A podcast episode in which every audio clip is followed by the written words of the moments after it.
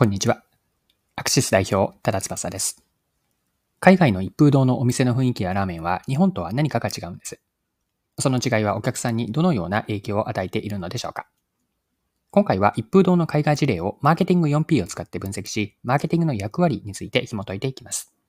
よかったら最後までぜひお願いします。はい。豚骨ラーメン店の一風堂を展開する力の元ホールディングスが海外での出店を強化しているんです。2024年3月期には国内の店舗数を上回る見込みです。注力する背景は海外での高い営業利益率にあります。店内に高級感を持たせるなど、ラーメンを高級な食べ物として提供しているんです。例えば、ニューヨークの店舗は、店内の照明は暗めでバーカウンターが併設されています。バーでお酒を飲みながら、枝豆など日本の居酒屋では馴染みのあるおつまみ品を食べた後に、ラーメンを食べて最後を締めるというスタイルです。これが客単価が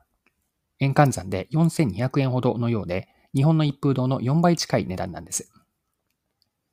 はい。では、海外の一風堂の事例から学べることを掘り下げていきましょう。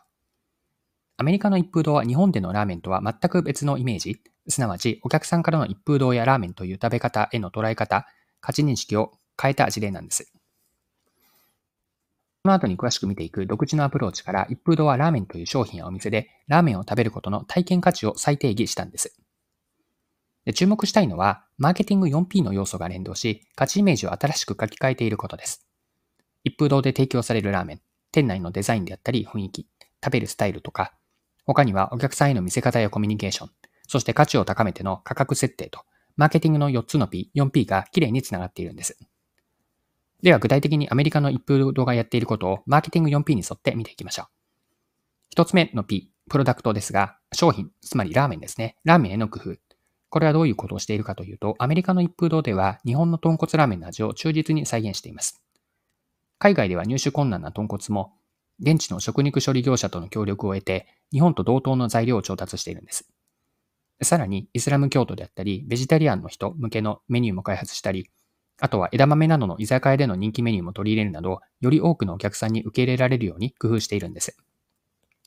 二つ目の要素、プレイスですが、お店での提供方法。これを見てみると、先ほど例に挙げたニューヨークの店舗では、日本の一風堂とは異なるスタイルで展開しているんですよね。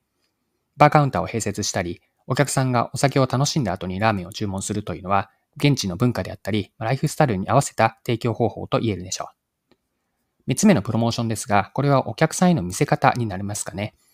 店内の照明は暗めに設定されていて、どこか高級感を持たせるデザインです。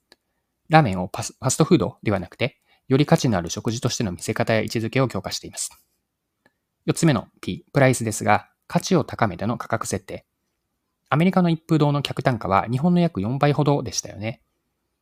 ここまで見てきたプロダクト、プレイス、プロモーションからお客さんがそれだけのお金を払ってでも一風堂のお店で一風堂のラーメンを食べたいと思う価格を高めた上での価格設定になっているんです。はい。では最後にですね、今回の海外での一風堂の事例からの学びを一般化して捉えてみましょう。一風堂の話からはマーケティングの役割が見えてきます。マーケティングとは、お客さんからの商品やカテゴリーへの価値イメージをより良くし、買いたいという気持ちを作ることなんです。お客さんがお店に行って食べたいと思ったりとか、商品を欲しいと思うのは、自分にとって、お客さんにとって何かしらの価値があるからなんですよね。高い価格設定であっても、それに見合う体験であったり、保有する価値があれば、お客さんは買ってくれるわけです。そのためには、いかにお客さんの心の金銭に触れる価値提案と、そして実際の価値実現ができるか、ここがポイントになります。はい、今回は以上です。最後までお付き合いいただきありがとうございました。それでは今日も素敵な一日にしていきましょう。